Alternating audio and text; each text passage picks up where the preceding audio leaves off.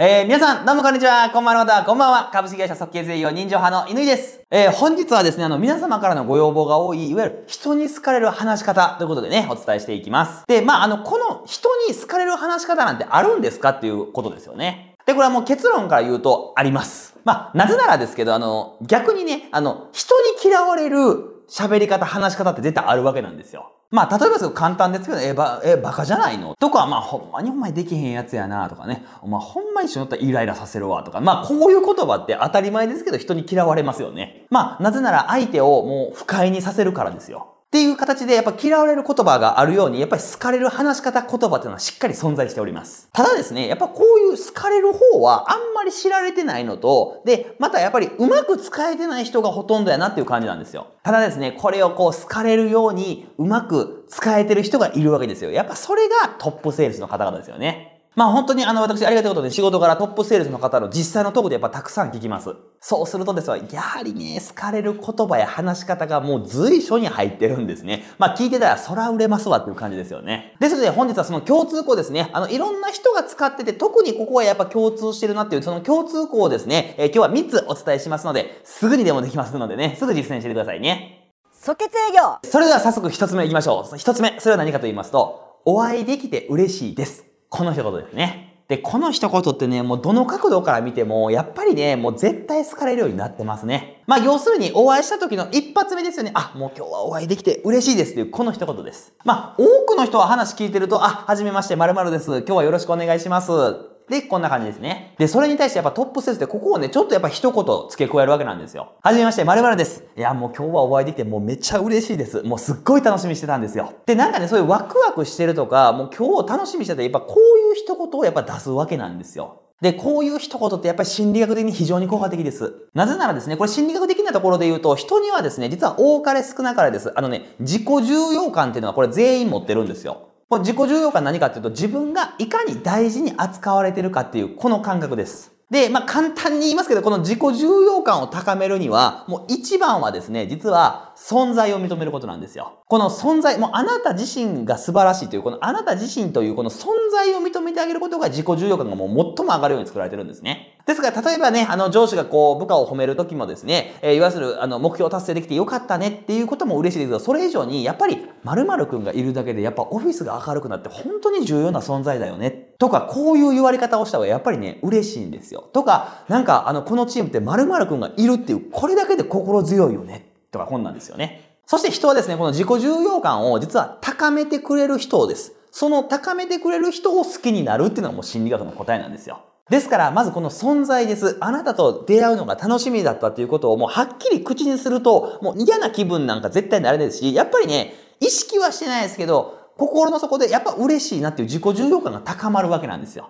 ですからね、もう皆さんね、えアポを取って実際お客さんにお会いするときなどは、もう必ずこの一言目から入っていくようにしましょう。で、この一言ってすごいやり出したらわかります。便利なのが、なぜかというとね、やっぱりまんざらでもない感じになるんですよ。え、なんでなんでって感じで、なんか否定はせずにまんざらでもない感じ。で、そこでしかも、え、なんでなんて理由まで聞いてくれるのが人なんですよ。で、この理由もしっかりお話しできる、ここまでがもうワンセットって思っててほしいですね。で、この理由が喋る内容も、いや、お電話でお話しててね、すごい誠実そうで優しそうな方だなっていうのをすごい印象を受けたんで、そういう意味で今日お会いできるのすごい楽しみにしてました。と、なぜそんなにあの楽しみだったかっていうのをやっぱ付け加える、この理由ですよね。この理由まではっきり述べるのがもう最高ですね。なぜなら先ほどの、いやもう誠実そうで優しそうな方だったんでっていうね、これも実は営業の一つのテクニックで、実はラベリングっていうテクニック使われてるんですよ。まあ、ラベリングって簡単に言うと単純にラベルを貼ることで、その人にイメージを作ってもらうとなんですね。で、人はですね、ラベリングされると、そのように振る舞うっていうのがあるんですよ。例えばですけど、いや、なんか優しそうなご主人さんですよね、とか言われたら、なんかそう言われた人はなんか優しそうなご主人を振る舞おうとしてくれるもんなんですよ。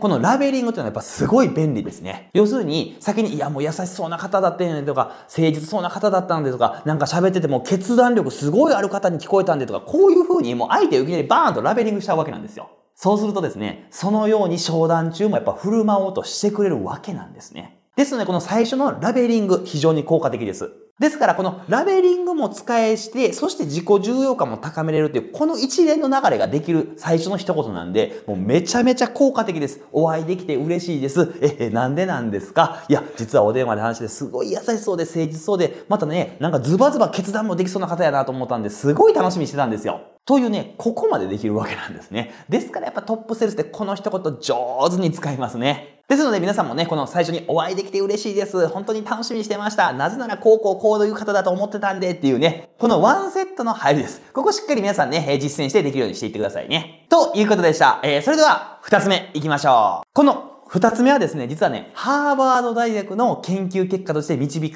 出された答えなんですね。で、この研究結果が何か、実はね、まさに今回のテーマ、人に好かれる話し方とはっていう研究結果だったんですよ。で、この研究対象の人が2つありまして、これがですね、あの、よく異性から好かれる、いわゆるモテる人、そしてトップセールスマン、この2つが研究対象の結果やったんですよ。そしてですね、このモテる人とトップセールスのこの研究対象には共通項が見つかったっていう、そういうあの研究結果の発表やったんですね。それが二つ目です。答え言いますね。質問が多い。ということです。やっぱりこれなんです。やっぱりね、モテる人、そして売れる人、トップセールス、やっぱりね、質問がとにかく多い人、これが共通項なんですよ。で、この研究結果から言いますとね、いわゆるトップセールスの人の商談であったりとか、モテる人の、えー、異性との会話には実はですね、質問の数が通常よりも2.2倍だったそうです。で、これはね、やっぱりもう理由は簡単です。人はですね、やっぱ自分のことを聞いてくれる、自分のことを気にかけている、自分に興味持ってくれる人をやっぱ好きになるわけなんですよ。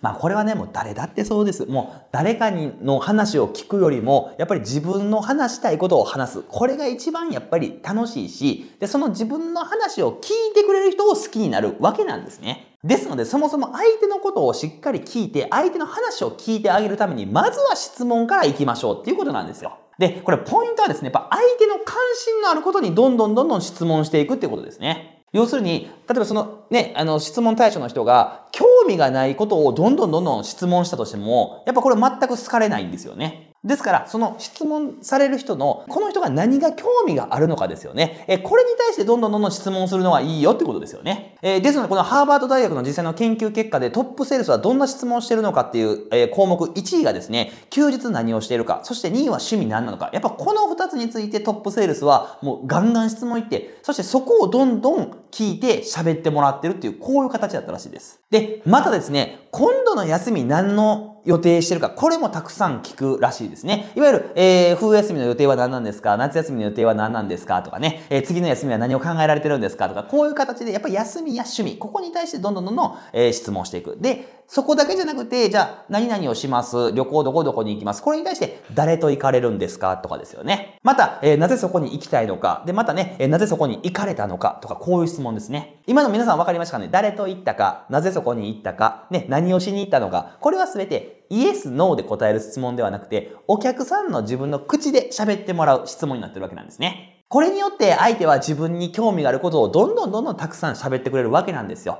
で、それを聞いてくれる我々ですね。なるほど。あ、そりゃいいですね。めちゃいいじゃないですかってこう聞いてくれる人を好きになるよってことですね。これがね、あの、ハーバード大学の研究結果もめちゃめちゃ長い論文なんですけど、簡単に要約するとそういう話でしたね。まあでもこれって聞いたら、もうなんか、そらそやね、そらそうですわっていう、なんかもうなんか当たり前やんっていう感じなんですよ。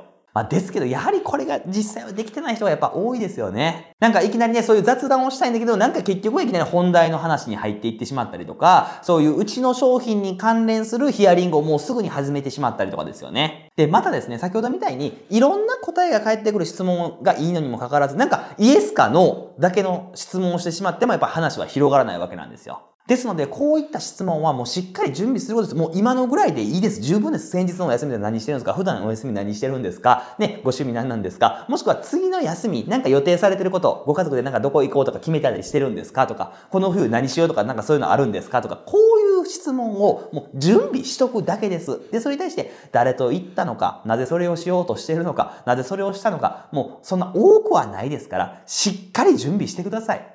もうね、確実にできるようになります。で、あのね、プロにアドリブはないっていう言葉があります。しっかり先ほどのね、お会いできて嬉しいですってところからのこの入りから雑談を含めたこの質問の内容ですよね。ここしっかり準備してください。そうすることで、やはり本題にも入りやすくなりますのでね、ぜひ皆さんこれ準備して実践していきましょうね。ということでした。えー、それでは最後の3つ目いきましょう。で、このトークね、このトークを狙ってやってる人はもう絶対トップセールスですっていうトークがあるんですね。それは何か？もうこれね、伝えますね。〇〇さんだからお伝えするんですがっていうこの一言です。これね、めちゃめちゃ好かれますし、何より我々営業の一番の目的ですよ。契約率にやっぱ直結します。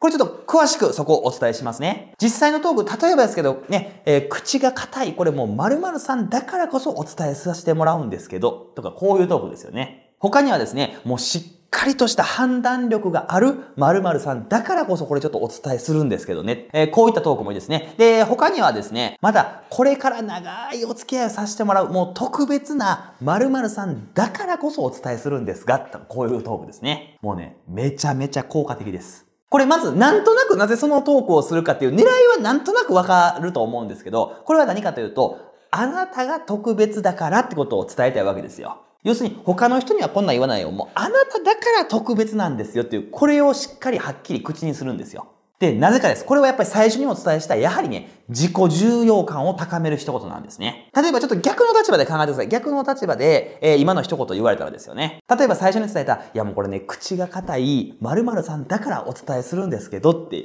言われた時の印象ですよね。これまあもちろんいろんな考えがあります。ただ心理学は最大公約数ですからね。えー、最もこれを言われた時、多くの人はどう思うか。あ、自分のことを信用してくれてるから喋ってくれるんやな、なんですよ。